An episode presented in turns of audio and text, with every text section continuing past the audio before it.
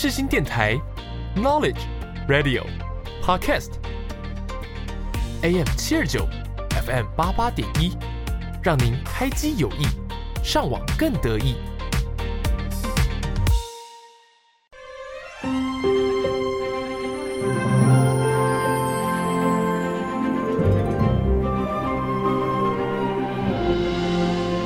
欢迎来到元宝的戏法空间，我是元宝。正片即将开始，请把自己切换成勿扰模式。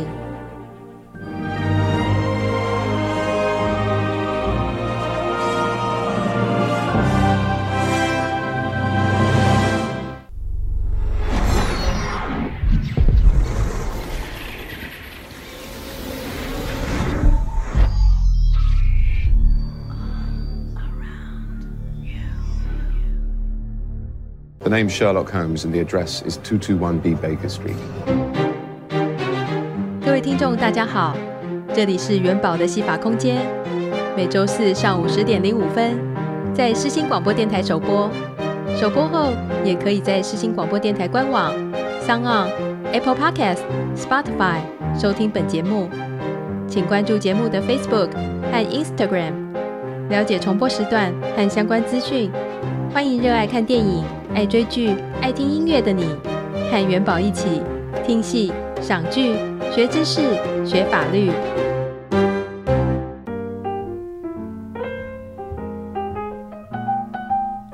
欢迎收听元宝的戏法空间，我是节目主持人元宝。我会在这个小空间里和大家分享电影、戏剧，并且从中抽丝剥茧，拆解剧情。找出影剧作品中的新奇知识和法律问题。每个月除了一般单集，不定期还会有节日主题单集以及当月大来宾。欢迎大家锁定本节目，持续收听每一集。相关播出资讯，请追踪本节目脸书粉专和 IG。有任何想法、建议或是心得分享，也欢迎留言或私讯给我哟。接下来就进入本节目的第一单元。你知不知道什么是当当当当当当？什么当当当？当当当当当当当，就是当当当当当当当。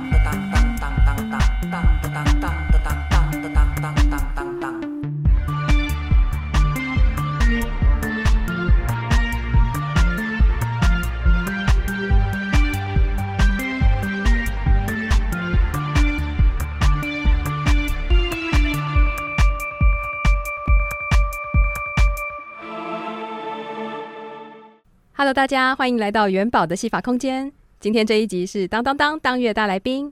今天的第一单元，谁是大来宾？要带大家认识的是经历相当丰富的宠物沟通师安吉妙。Hello，大家好，我是安吉妙，很开心元宝邀请我来这个节目。那请安吉妙跟听众朋友们简单介绍一下自己。宠物沟通其实是我呃目前的工作，但是我过去其实是学美术出身的。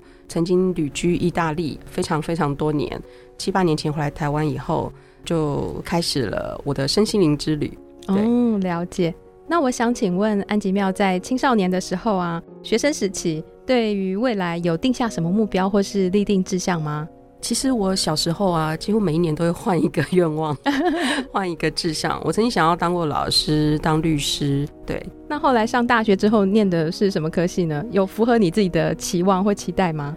呃，没有诶、欸。其实我是在联考中就是睡着了，因为我本来想要就是当那个新闻主播，就睡着之后，我竟然那张考卷就是白纸这样。我也不知道发生什么事情，嗯，然后莫名其妙，反正阴错阳差，因缘际会，我就进了国立台北艺术大学美术系这样子。但我现在回想起来，我觉得其实是上天给我最好的礼物。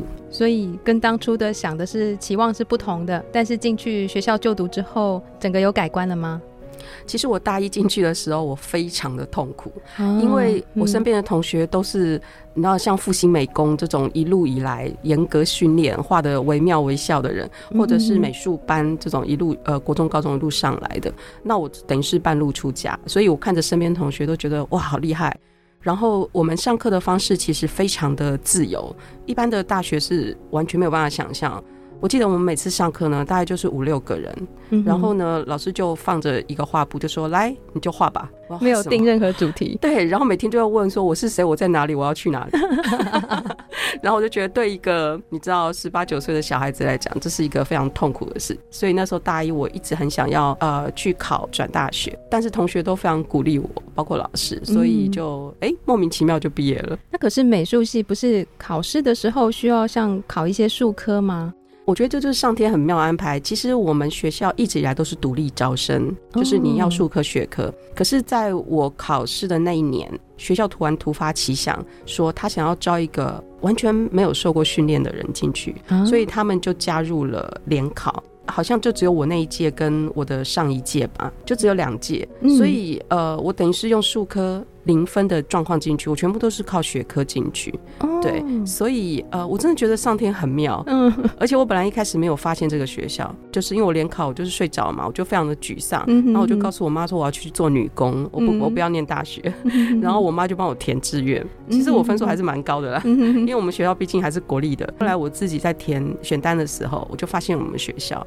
所以我进去的时候就是更痛苦，呃，但是因为我爸爸本身也是呃画画的，所以我有一点点小底子，哦，对，但是跟同学那种科班一路上来的人真的是差蛮多的。所以你的底子其实是平时自己的兴趣，然后东画西画的那种程度吗？对。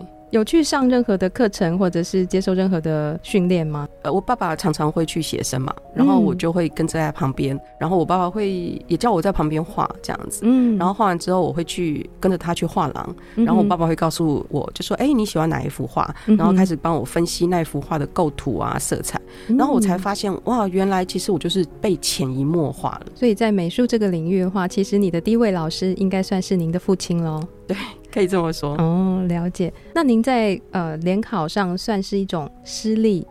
嗯，睡着了，天哪！你是哪一科睡着呢？历史，历史睡着。对，因为呃这样讲还有点害羞，因为那个时候其实我就女生会有那个经期嘛，嗯、其实刚好联考那天就是我那个那个来、哦、不舒服，所以我就去做了一件很无聊的事情，就是我去打了一个延后的针。只要我现在奉劝大家，真的不要去打，因为从此以后我经期就不顺，而且会不舒服。之前都没事，然后我觉得可能也是药的影响力，所以在那个时候就是考到一半，就是真的是不受控就昏倒了，有点昏倒那种状态。所以可能你对那个药是有一点敏感，或者是不太适合你的。其实我对药都是蛮敏感的。嗯，对。那在联考过程中这样子睡着，关于这部分，父母有对你有些什么样子的意见，或者是不满吗？或者是觉得说，哎、欸，你没有考好哦？我爸妈都是老师，我爸爸是教授啦，嗯、我妈妈是老师。嗯、其实从小，我妈都要求我一定要考前三名，然后要满分。嗯、我常常就是全校第一名，然后回到家我就想说兴高采烈，嗯、然后我妈就会说。可是你错了一分哎、欸，就是我妈会为了那一分苛责，所以我也会很苛责自己，我就是非常要求完美，不容许自己犯错。然后我也会要求别人，就觉得这不是应该要做到的嘛。所以当时联考失利对我来讲是我人生第一个非常大的失败。然后我记得那时候我就整整哭了一个礼拜，哭到连那个学校老师都跑来关心我，因为对他们而言，我本来就是应该是会考上那个学校的。对，所以但是我父母其实那时候反而没有说什么。就是我可能表现的是够惨，就是 哭了一个礼拜，脸都肿起来。嗯，但是对我自己而言，其实那时候是非常的不能原谅自己。当时并不清楚原生家庭给我的影响。嗯，对，所以妈妈比较严格，爸爸呢？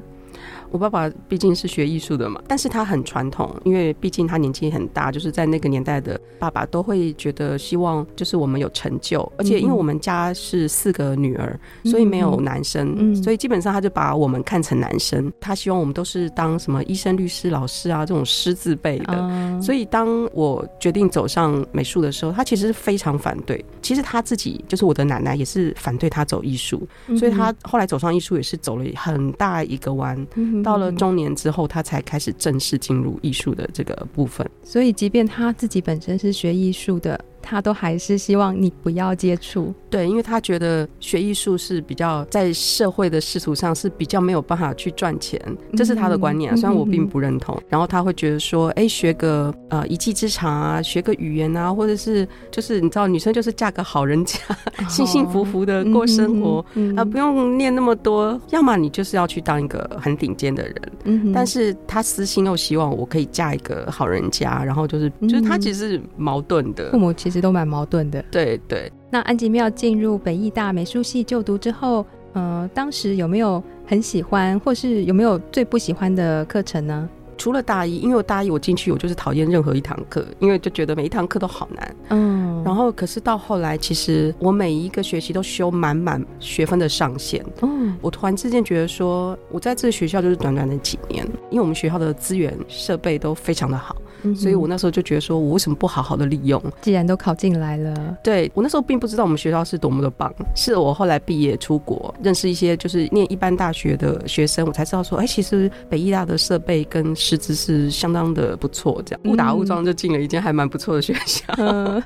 那在北艺大就读的过程中，有没有哪一位或是哪几位老师，你自己觉得说对自己本身的影响是很深远的呢？其实我很记得一位水彩老师，因为当时用就是学科考进去只有五个人，我们全班有三十五个人，因为我们大一、大二是什么课都要学。那我们这五个呢，就是有的有学过，有的没学过，就是跟我们一样，就是很苦恼这样。嗯哼哼哼。然后有一次我在画水彩的时候，我记得那一堂是老师带我们去后山写生，然后那个老师就看我痴痴，就是下不了笔，老师就走到我旁边，他就说：“其实你现在看到的风景啊，只有你自己可以诠释。”因为我们每一个人看到的风景都是不一样，你只要画出你心中的那一片风景就好了。所以那个时候我就觉得，哇，突然之间你知道开悟了。除了我真的也很认真在技巧的精进上面之外呢，我其实就是呃也很感谢这位老师在心法上对我的解放。这样。那安吉妙北艺大毕业之后就进入职场工作了吗？还是继续升学呢？呃，其实很妙的是，我从小就知道我一定会出国。我大学的时候就有去，比如说学法文、学日文，嗯哼，但是我还没有确定要去哪个国家。然后就是大学毕业之后，我有短暂的在老师推荐的画廊工作。后来就是因缘机会遇到了大学同学，然后他刚好要去意大利。应该是这么说，其实我那时候我爸爸在日本，然后我大姐在美国念书，然后他们都希望我去找他们，这样彼此有照应。所以我那个时候大学的呃暑假，我都会分别去找他们去试试看那个国家可不可以。可是就莫名其妙，因为我比较喜欢那种有历史的国家，或是我喜欢旧旧的感觉，然后我就觉得哦，美国就是什么东西都好大，就是因为我个子比较小，我就觉得哦，这是巨人国，好像不太适合我。然后日本的话，我就觉得就是因为太像台湾了。就是不像出国，然后后来我就还是觉得我要去我心目中的法国，很浪漫这样。然后后来当这个同学，我遇到这个同学，他说他要去意大利的时候，他就说啊，那你就先陪我去意大利，我们去以后三个月，然后你再去法国。我想说，哎，好主意耶！所以在大学毕业一年左右，然后我就出国了。当时是报了三个月的语言学校，我什么意大利文都不会，我就去了。嗯、哼哼，然后，但是三个月好勇敢哦，我都在玩，然后英、哦、英文突飞猛进，因为都在跟同学讲英文。然后三个月之后呢，我突然就觉得说好像可以留在意大利，然后我就想说意大利到底有什么有名的呢来学习？然后就找了很久，才发现哦。有一个室内设计这种东西，然后因为我对建筑、平面图、家里的布置、商店的设计本来就很感兴趣，所以我就想说，哎，好像可以试试看。所以后来在意大利攻读的是哪一所学校跟科系呢？我是在米兰念一个室内设计的学校，嗯，然后我就是主修室内设计。所以意大利的这间学校是属于研究所吗？它算是研究所前。因为我们的大学的学制跟欧洲是有一点不太一样的，哦，所以我有点先念了研究所的前段科，然后之后就连到研究所这样。但是他们不叫研究所啊，就是欧洲有自己的这个学制，嗯，跟美国、台湾有点不太一样。那在过程中，你有没有觉得说什么课程让你觉得很辛苦？其实很妙，就是因为大家都觉得说美术跟设计好像是一样的东西，嗯、其实是完全不一样。嗯、美术就是自己画的高兴，嗯、设计是有一个客人要买你的单。哦，所以当初就是我很愉快的度过了语言学校的时候，然后我决定要学室内设计的时候，哎，那就面临要考试这件事，因为要入学考。嗯、但是因为我其实从来没有学过设计，所以我记得在考试前一个月，我就请了一个在当地学设计的台湾学生教我，比如说这个工具啊怎么用，然后。些平面图怎么画，什么就是等于说很速成的一个班。嗯，一个月之后我就去考试，然后那个考试他就是考十二个小时，早上八点考到晚上八点，十二个小时。对，然后他的题目就是说，哎，现在有一家五口人，嗯，然后每一个人都有自己想要的需求，嗯，好，请为他们设计一间房子。就这样，这就是题目。然后你要画平面图、立面图、剖面图、三 D 图、透视图什么。然后你要在十二个小时哦，十二小时你当然可以去吃饭、上厕所都可以，但是你就只有十二小时。然后我记得我们那时候大部分人都是用冲去厕所，然后都不吃不喝这样，然后就是画画画画，然后到十二个小时结束。然后第二天呢，你就要去简报你的设计理念。这样，然后你知道我那时候意大利文很烂，对吧？我就想说，哦，惨了，然后我就赶快哦，就是抓几个就是 keywords，恶补一下一些单字，然后我就用那个十几个很破的意大利文单字，就这样子简介。哎，结果我后来以第一名，我就考进去了。其实大家都会觉得说啊，外国学校多好多好，其实我真的觉得。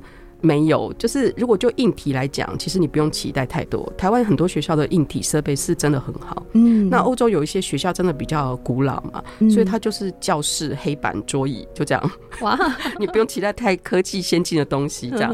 呃，我记得那时候研一的时候，嗯哼哼。其实是可以用电脑，那时候有三 D，可是老师却叫我们徒手，就是画一个剖面图。还是希望你们用手绘的方式。对，他说电脑当然他会帮助你，他会自动化帮你做很多事情。嗯、可是如果你没有经过手绘那个阶段，其实你不知道说这个概念会是什么。嗯、我记得我第一个作业就是画一个很大一个透视图，我是要趴在地上画，然后那个透视图有几百个点，你要用算出来的。嗯、然后那时候就觉得说，哇，室内设计其实是一个非常理性兼感性的一个学科。嗯、然后我记得那时候画完第一个作业，趴在地上画，大概有两公尺乘两公尺这么大。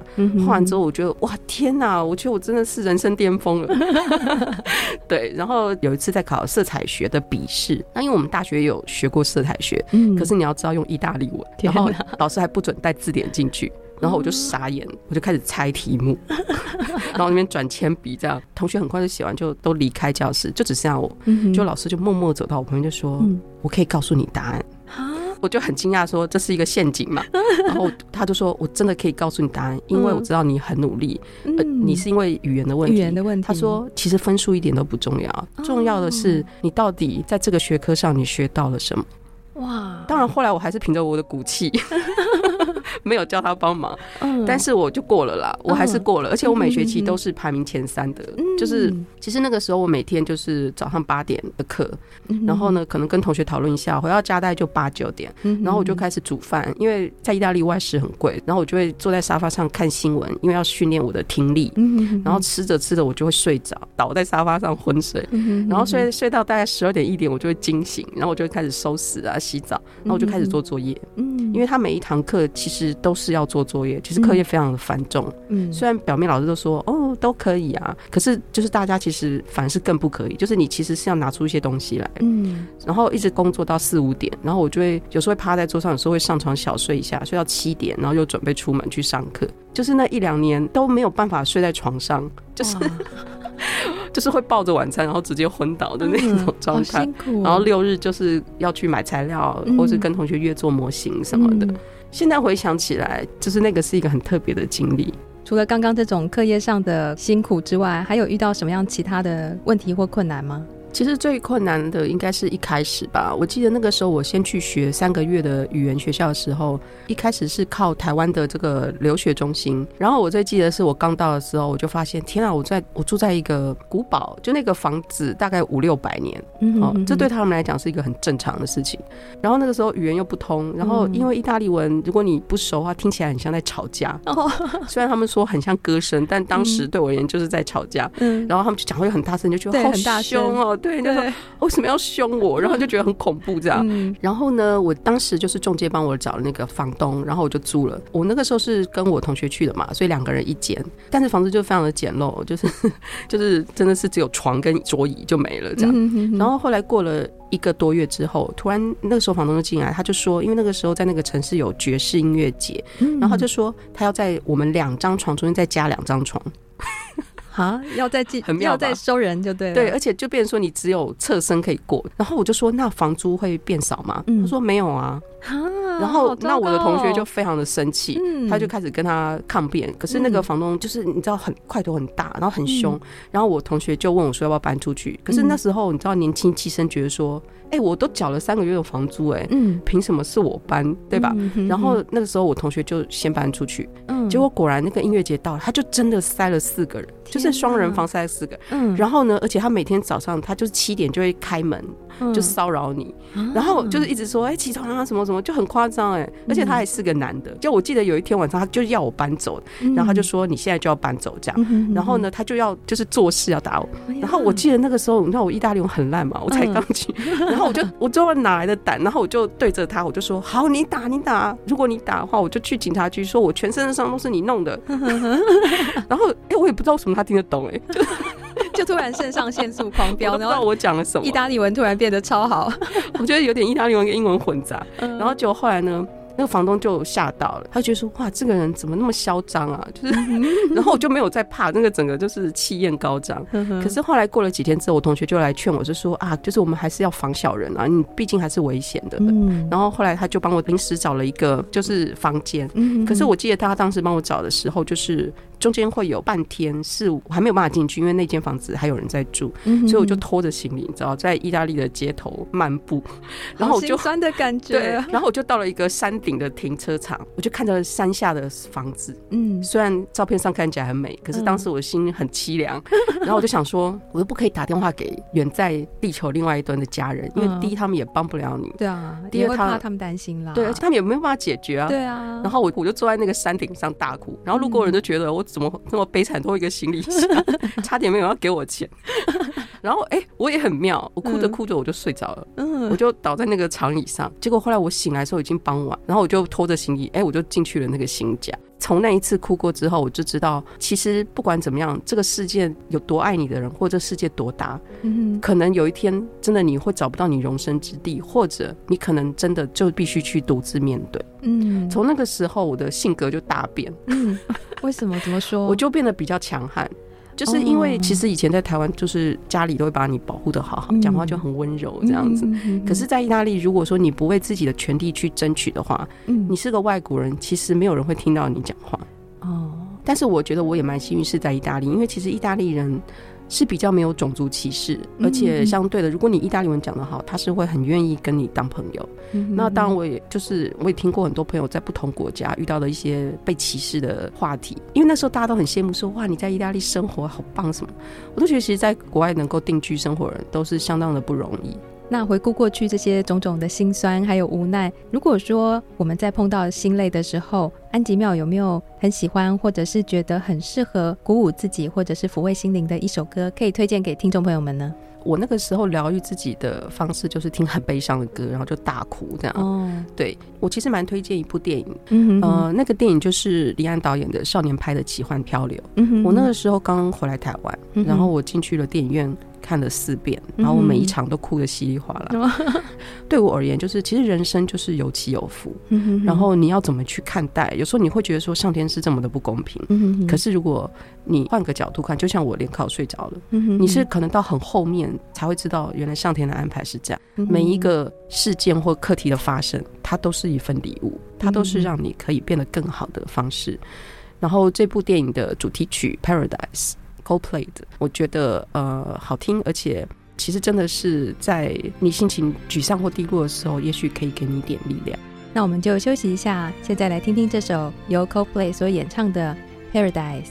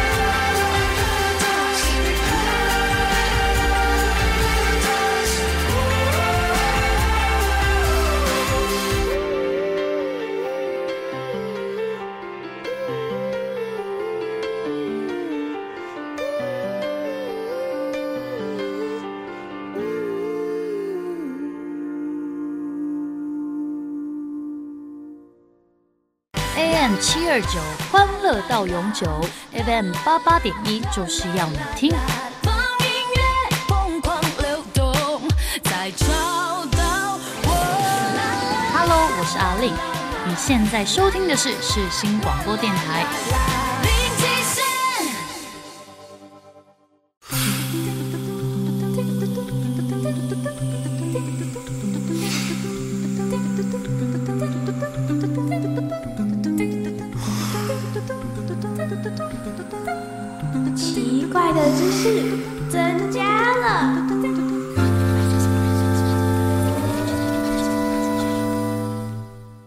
接下来第二单元，奇怪的知识增加了。我知道安吉妙有很丰富的各项经历，尤其是在艺术以及设计的部分。那我想请问安吉妙在年轻的时候参加过任何的展演之类的活动吗？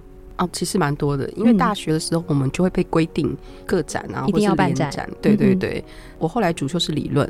但是我们一样要写论文，然后我们一样也可以办展，嗯、所以我那时候也办了，比如说跟同学办了女性电影展，嗯，然后还有陶艺展、版画展，嗯、还有不同的联展。嗯，那后来到了国外，在意大利，呃，当时那个室内设计的学校，那个老师都是蛮有名的，包括像那个品牌 Alessi 的一些呃设计师都是我们的老师，嗯、所以当时呃，其实我们是蛮有门路去。办一些展，然后我也参加过米兰的这个家具设计展，嗯、就是米兰每年都会办的一个很很大的设计展。嗯、然后那个时候，我们也以学校名义，就是我有参加了，就是青年设计师的这个部分。那在这么多的展演经验过程中，有没有哪一次让你觉得印象最深刻呢？呃，其实，在米兰那个展啊，我觉得。是让我真的到了一个国际展的状态，然后那时候还年轻，然后演技还没那么多，然后就觉得说哇，大开眼界，就是世界很有名的一些设计师，嗯，呃，当然是局限在家具，因为它是一个家具展，但是就是当你看到一个家具被设计成像艺术品的时候，你就觉得天哪，就是哇，还可以这样做。嗯，所以我记得那个时候我参展的时候，呃，虽然我的作品也受到人家好评，但是对我而言，更多的是这场经验让我就是认识了一些真的很有名、很厉害的大师。嗯然后我也觉得好荣幸哦，可以有这个机会。好羡慕哦。那在米兰毕业之后，就是直接在意大利工作了吗？呃，其实那个时候我在米兰念书完了之后，老师是会 offer 我们一些就是实习的工作嘛，在他的工作室。嗯，当时我是有接了一些，可是那时候就是呃谈恋爱了，哦，所以那个时候因为我在米兰，但是当时的恋人是在罗马。所以我们就这样经过了三年的这个远距远距离，然 后交给那个意大利铁路局非常多的钱。对，所以那个时候我其实实习没多久之后，我就为爱奔赴了罗马。哦，对，当时大家觉得说天哪，就是米兰，毕竟它还是一个相对比较时尚之都。对，而且它离欧洲的中心是比较近。而且如果说念设计的话，感觉待在米兰好像会比较适合。所以，但是你知道，我就是一个当时就是一个恋爱脑，就是、哦、呃，爱情绝对大于面包脑。对，大家不要学我。对，所以那个时候我就觉得说，我到哪都可以活吧。嗯，对，而且我也没有执着一定要做室内设计，当时是这样想，嗯因为我个人对于学习这件事情是非常喜欢。大家看似好像说这就是你要走的专业，可是对我而言，它就是一个学习的经历。嗯，我好像就是在收集世界上有趣好玩的东西，这样。嗯所以那个时候我就。毅然决然为爱奔赴罗马，嗯，可是到罗马之后呢，你就发现，哎、欸，你没有老师的人脉了，然后你又刚毕业，嗯，你就是又是个外国人，你什么都不会。哇，呃，我就开始，我觉得我真的那时候胆子蛮大，我就自己做了一份履历，嗯，然后我就罗列罗马有哪一些工作我可以做，嗯哼，因为当时你的我的语言也不是说非常非常好，虽然已经可以沟通了，所以那时候我就想说，哎、欸。我还是希望做跟艺术相关的，嗯，所以那时候我就自己捧着履历一本，嗯，然后我就开始在罗马各个美术馆、博物馆奔走，这样说，哎，可以用我这样，嗯，我觉得我胆子好大，非常勇敢，而且我都直接说我要找馆长，大家都觉得我认识馆长，对，好好笑，嗯。然后很妙的是，我都大部分我都可以见到负责人，就是馆长之类的，嗯。然后我觉得在高位者，大部分人都非常的谦虚啦，嗯。其中当然有几个接待我，那有一些就是，比如说是规定比较严格，但他就不可能随便冒用，就是录用我。嗯，哎、欸，结果后来我就到了一个罗马东方呃美术馆博物馆，它是国家的、嗯、哦，国家级的国家级的。而且当时接待我是那个亚洲区的负责人，他是意大利人，但是讲的非常流利的中文。哇，对。然后呢，他就说，嗯，好，那我可以介绍你去我们市中心的博物馆。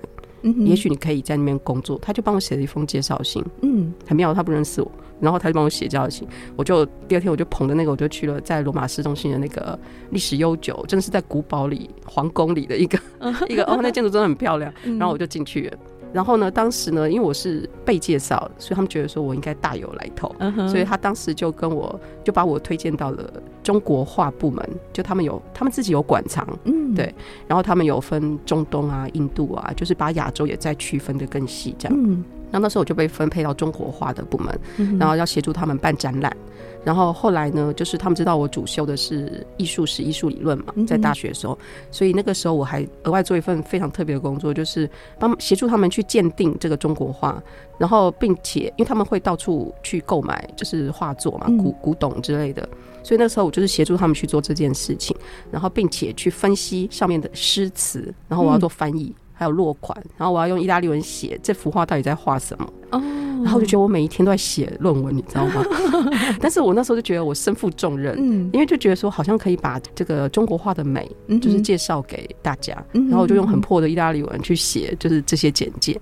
然后还有一件很特别的事，就是因为中国画是跟那个纸类修复是很有关系的，所以当时有一个纸类修复师，因为我们常常接触，然后他就说：“哎，我现在在找传人，因为纸类修复是一个很枯燥、专精。”对，就是你每天就边在关在小房间里，然后就修那么一点点东西。嗯，这个工作其实是蛮寂寞的，真的。然后他就说，所以很多年轻人是不愿意学的。嗯，然后他就说，你要不要学？我教你。嗯，而且我可以协助你去考试，因为他们修复是有专业的学校，嗯，然后要考拉丁文、考化学、物理，都、就是非常的严格。嗯，他就说我可以协助你进入那家学校，然后我可以倾囊相授我所所有的技能。嗯，其实这对很多人来讲都是一个梦寐以求的机会，啊、因为他非常的有名。嗯，可是那个时候，因为我体验过，就是在修复室的工作，嗯，我就觉得他其实跟我不是很适合。我比较希望的是跟人去做接触，或者是我也喜欢办展览，而不是在那个房间里。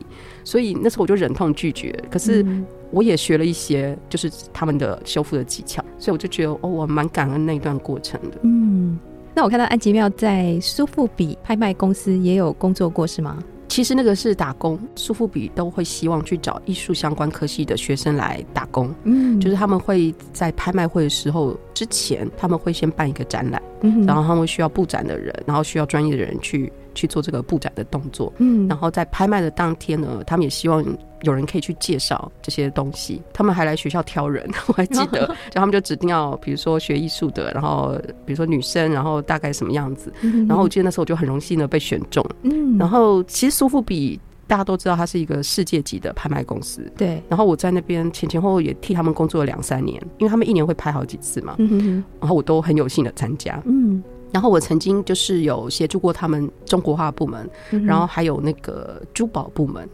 然后我觉得我最深刻的就是珠宝部门。你知道那个时候，我记得我们就站在展柜前。那我是一个对珠宝就是一窍不通的人，我就觉得哇，好漂亮这样子。可是当那个大家喊价钱的时候，你就说哇，天哪，就是一个天价。然后那个时候我们还要负责把珠宝给客户看，有时候要戴在我们自己的手上这样子，或者是身上。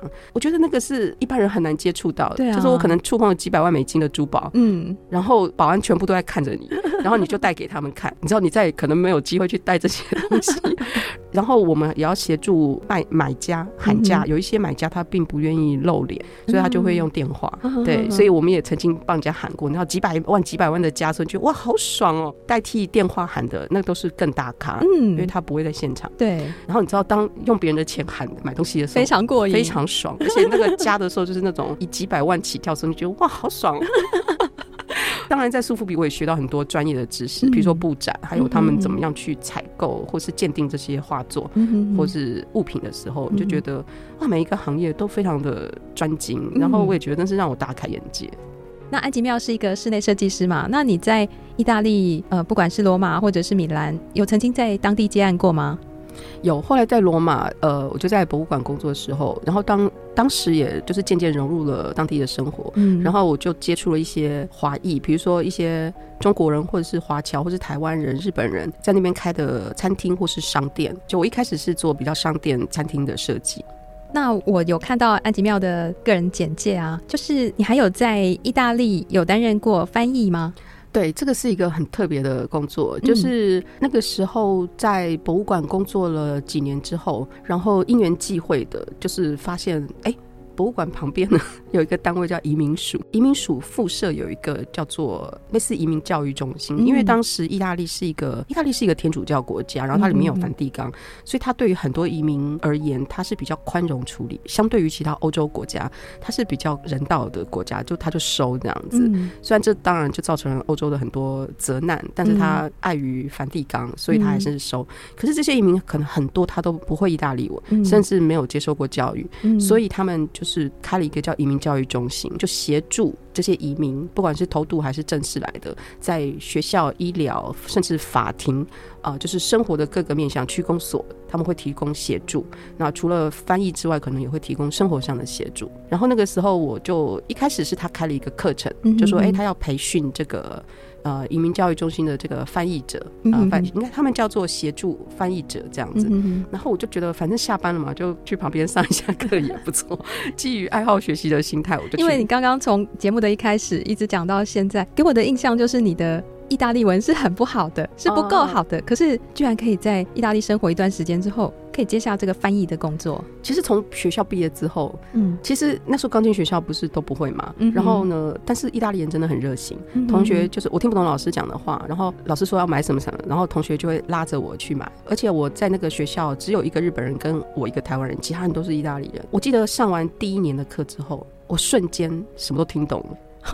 就是从完全都零，都说啊他在讲什么，到瞬间就听懂。嗯，可是瞬间听懂，可是你讲可能还是哩哩啦啦嘛，而且甚至看还是有时候会困难。嗯、所以我那时候除了就是每天听新闻之外，就是我会买菜的时候，我就会跟菜贩聊天，嗯、这个菜怎么用啊，什么什么。嗯、意大利人其实非常爱聊天，嗯、去喝个咖啡，他也要从你祖宗八代开始。然后我就觉得这个习惯就是帮助了我，因为他们就很热烈的说，对这个菜，我跟你讲，意大利菜真是最棒棒。然后呢，你就要这样这样那样煮。在公车上，我也会去听人家讲什么。然后如果他一直重复一个字，我就会去查说这个字到底是什么意思。嗯，所以我其实是从生活上去学。所以我上了一年的学校之后，我突然有一天就觉得，哎，我怎么都听得懂。对。然后，但是当时我在听不懂的时候呢，意大利人讲的英文又口音很重，所以我每次下课听不懂的时候，我就会扒着老师，就是要他再讲一次这样子。然后老师可能就是被我撸到，就是，所以他们就会可能又很耐心会再讲一次这样。所以我第一年就是，哎，就这样，你知道起起伏伏的过了。可是我第二年之后，因为听懂了，然后我胆子也就比较大了，也比较有底气，我就会开始跟同学或是跟生活周遭更多的交流。所以我毕业之后，其实基本的生活是完全没有问题。然后后来在博物馆又增加了一些比较专业的知识的时候，其实那个时候意大利人算已经还不错了。对对，所以那时候我就觉得说，哎，而且去上这个学习的课。相对而言，对我的意大利文也是非常的有帮助。其实我那个时候大部分都是在学校帮助一些移民的小孩子融入学校，嗯、然后还有在医疗机构协助他们就医。嗯、然后在这个过程中，其实我认识来自世界各地很多的这个翻译者。嗯、然后我记得常常我们就会轮流煮自己家乡的美食。嗯、我就觉得哇，就是其实那时候你真的觉得说世界其实就是这么的近。我也很感谢有这段机会，让我可以认识这么多不同的人。那有这么丰富多彩的国际工作经历，有没有你现在觉得很贴合当时心境，或者是自己很喜欢、很有感触的一首歌，想在现阶段和听众朋友们分享呢？其实有一首歌是老歌，就是《What a Wonderful World》。除了它很好听之外，我觉得其实有时候我们会觉得说，我们好像一定要去世界的哪里去做什么。我觉得可以去，但是我们也不要一定觉得说外面的世界一定比较美好。嗯哼哼，其实你的身边就是你的世界。你可以广义的去走出那个世界，也可以把你自己的世界过得很好。那我们就休息一下，来听听这首由 Louis Armstrong 所演唱的《What a Wonderful World》。I see trees of green, red roses too. I see them bloom for me and you. And I think to myself, what a wonderful world.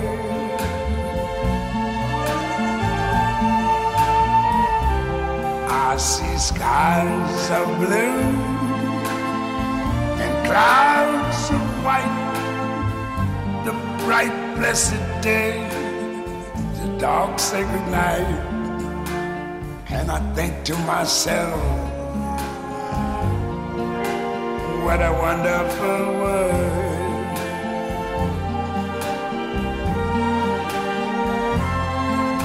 The colors of the rainbow, so pretty in the sky, are also on the faces of people going by. I see friends shaking hands,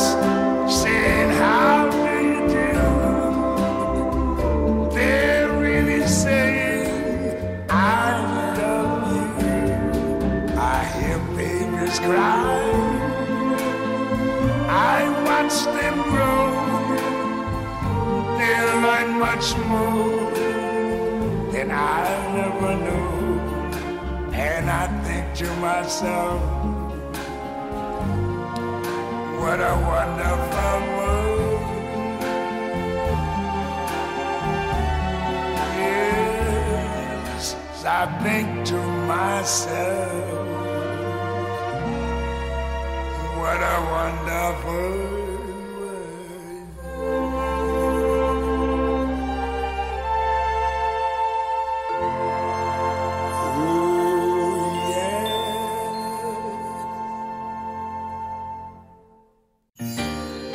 美好的一天就从收听世新广播电台 AM 七二九 FM 八八点一开始哦。广播世界魅力无限，世新电台带你体验。您现在收听的是世新广播电台。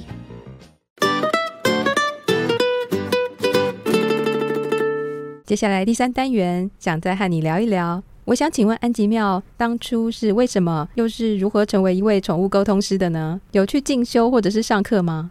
其实我开始接触身心灵是大概七八年前，我从意大利回来，嗯哼，然后。理由就是因为情伤，觉得我就是很想离开那个伤心地。哦、然后回来之后，为了自己疗愈自己，我就开始学习了身心灵，嗯、接触了这一块领域。呃，虽然后来我就跑去开餐厅了，就是又开始不务正业。嗯，然后我记得开餐厅过程中，我就是呃住在我那时候我爸爸的画室的一个工作室，因为离我餐厅比较近。结果就常常会在路上遇到一只猫，那我也不敢摸它，我就觉得猫好可怕，这样有爪子。可是他每次都看着我，然后我们每次都四目相望，这样。直到有一天，就是冬天嘛，然后我就看他在角落，我觉得很可怜，我就让他进入了我们大楼的这个楼梯间。嗯。结果过了几天之后呢，有一天就是我就听到门口有喵叫，然后呢，我邻居就按铃说：“哎、欸，小姐，你的猫怎么跑出来了？”你知道我在开门的同时，他就进我家了。对，然后我就想说傻眼，结果后来我叫他走，他都不走，我就跟他讲说，难道你要我养你吗？然后他就一副叮，就好像是啊那种感觉。然后我说可是，可是我不会照顾动物，如果你要我养你，你就要自己照顾自己。然后他就躺下来，然后我就想说好，我觉得我要尊重自由意志，所以我就把门打开来，我说如果你你要留下来，你就留下来，但是我们关上去以后，我就不会再让你走了，因为这里不是旅馆。如果你要走，我现在开十分钟，你可以选择。嗯哼，结果他完全没有要走。嗯，然后我就想说，好吧，那我就养你吧。然后我就开始养它，看书啊，各种学习。然后后来呢，就是我为了了解他，我就去找了宠物沟通师跟他沟通。可是很妙的是，他一开始就拒绝沟通。嗯，那个宠物沟通师就说：“我退你钱好了。”他不想要跟我讲话。他说：“我的主人明明就会跟我讲话，我为什么要跟一个外人讲话？”然后我就说：“我不会跟他讲话。”他说：“你讲的话他都懂哦，而且他讲的话你都懂。”我说：“哎，有吗？” 后来我就劝我的猫，就我们还是做了这个沟通。然后在最后的时候，宠物公司就跟我讲说：“你的猫叫你去学宠物沟通，因为它以后就可以跟你讲话。”哦，这就是我为什么学宠物沟通的原因。嗯，那宠物沟通师主要是在做些什么呢？其实宠物沟通就是很字面的意思，就是就很像翻译。嗯，我是饲主跟动物的翻译官。嗯，这是最简单直白的解释。那依照过去的个案，有没有哪一对饲主跟宠物是让你觉得印象很深刻的？我经历过个案非常多，那我觉得都很感动，然后也都很有收获。我一开始曾经误打误撞开始接的第一起离世沟通的案子，嗯，这个离世沟通的案子是一开始是我的朋友，他呢要找他走失的猫，其实找走失不是很容易，那我还是觉得说好，那我就帮他。结果在沟通的过程中，我就发现，哎，他竟然奄奄一息了。嗯，就是他被野狼，不是野狼，野狗攻击这样。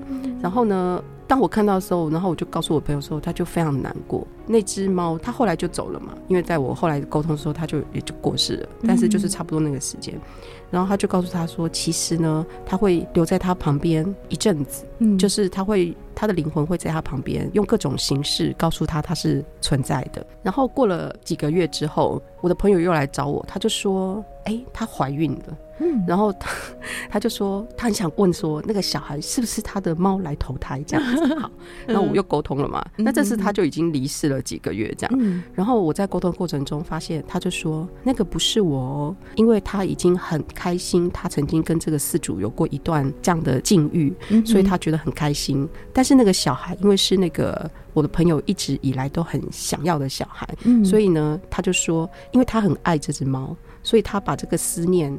寄托了给这只猫，可是当这只猫离开的时候，嗯、这个猫就是围绕在它身边，用风的方式陪伴它，嗯，然后就给它祝福，嗯以至于它后来就怀孕了。嗯，那我就说，哎、欸，那你你没有想要投胎，就是再到这个饲主的身边吗？嗯，他就说没有、欸，哎，因为他觉得每一段体验都很棒。今天他成了你的猫，然后他跟你度过了一段愉愉快的时光，之后呢，他可能想要去当狗啊。或他现在成为风，他觉得很开心。嗯哼哼。然后那个时候我就觉得说，哦，原来是这样。可是饲主就不开心了，嗯、他就说：“我这么爱你，你怎么那么无情？嗯、我真的很希望你来，不回来。对，我真的很喜欢当，希望你当我的女儿或儿子。”嗯。然后那个猫就说：“不会啊，因为我跟你在一起的每个时光，我觉得都好珍贵。那既然你接下去你有小孩，那这个小孩也会跟你创造一段很棒的回忆。”我就体会到，哦，原来其实动物是很豁达的，他们其实没有执着这件事情。其实执着的人都是人，而且其实在我的沟通过程当中，在离世沟通的过程当中，其实大部分的饲主都会希望动物回来。嗯，我觉得这很人之常情。对啊，可是至少至少我沟通过去，至少有一半的动物，其实他们是不愿意回来。不是说我不爱你，嗯、而是说我就是因为爱过你，嗯、我觉得我很开心。嗯对，明天十月二十七日是国际黑猫日，老一辈的人呢总认为黑猫不吉利，西方世界更是把黑猫塑造成女巫的宠物，代表不幸、阴间使者等等负面形象。这些呢都造成他们在收容所里面成为很难被领养的猫咪。因此呢，由英国爱猫团体发起了订定每年的十月二十七日为国际黑猫日，希望呢能够借由国际黑猫日消除人们对黑猫莫名的偏见。安吉妙身为一位宠物沟通师，有没有什么话想对饲主们说呢？其实我觉得饲主都是很幸运的人，因为每一只动物来到我们的身边，它都是要带给我们礼物的。其实最重要的是，它要让我们体会什么是无私的爱。它其实不是我们的玩具。或者是我们的所谓的宠物，或者是只是一个陪伴的东西，它其实真的是来教导我们学会无私的爱，并且让我们知道，我们其实不必成为谁，我们就可以被深深的爱着。这是我自己在养的过程跟呃沟通过很多个案的过程中发现，然后这份爱是它可以让你滋养很久。就是不管你曾经受过什么伤，或者是你在生活中遭遇什么挫折，当你回到家看到那双眼睛。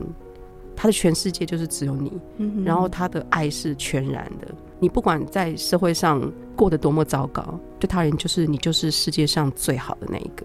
我觉得我们每一个人都已经够好了。就是我真的很想要告诉饲主，如果你真的打算要养动物，就请好好的去体验这份礼物，不要去呃随便的对待，因为你也不希望随便的被对待吧。嗯，对。然后当然千万不要弃养，因为我觉得你宁愿不要养。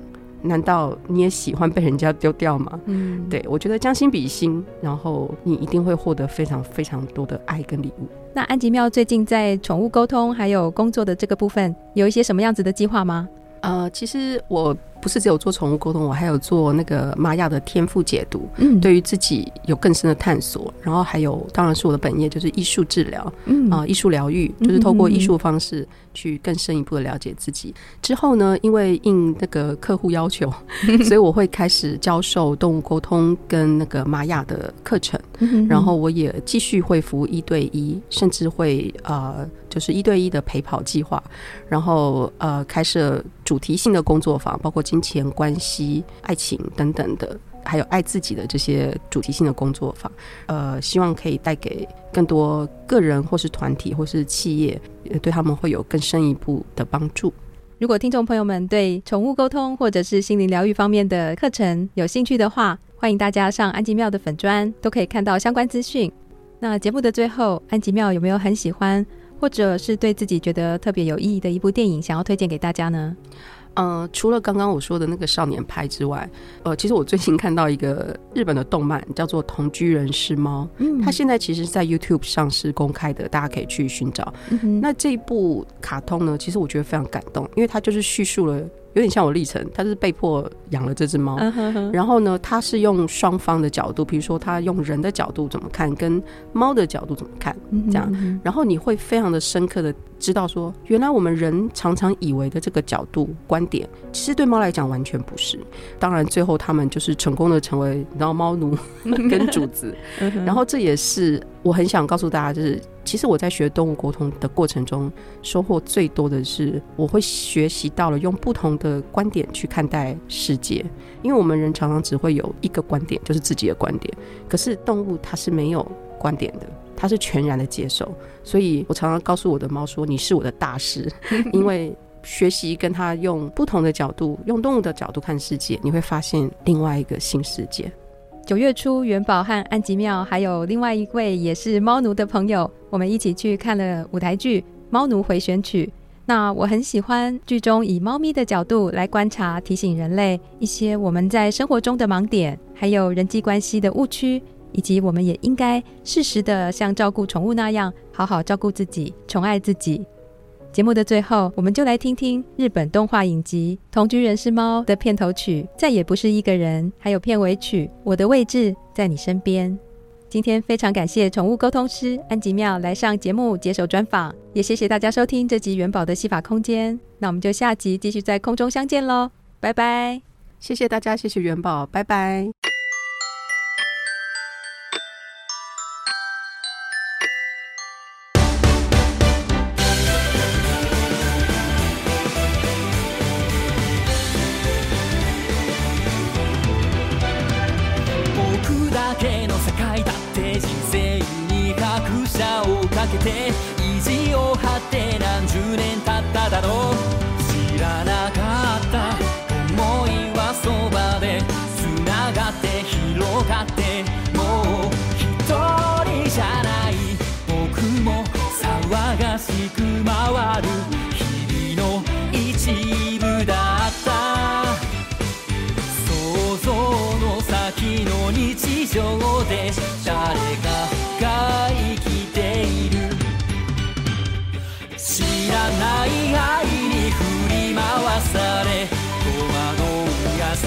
さが混ざり合う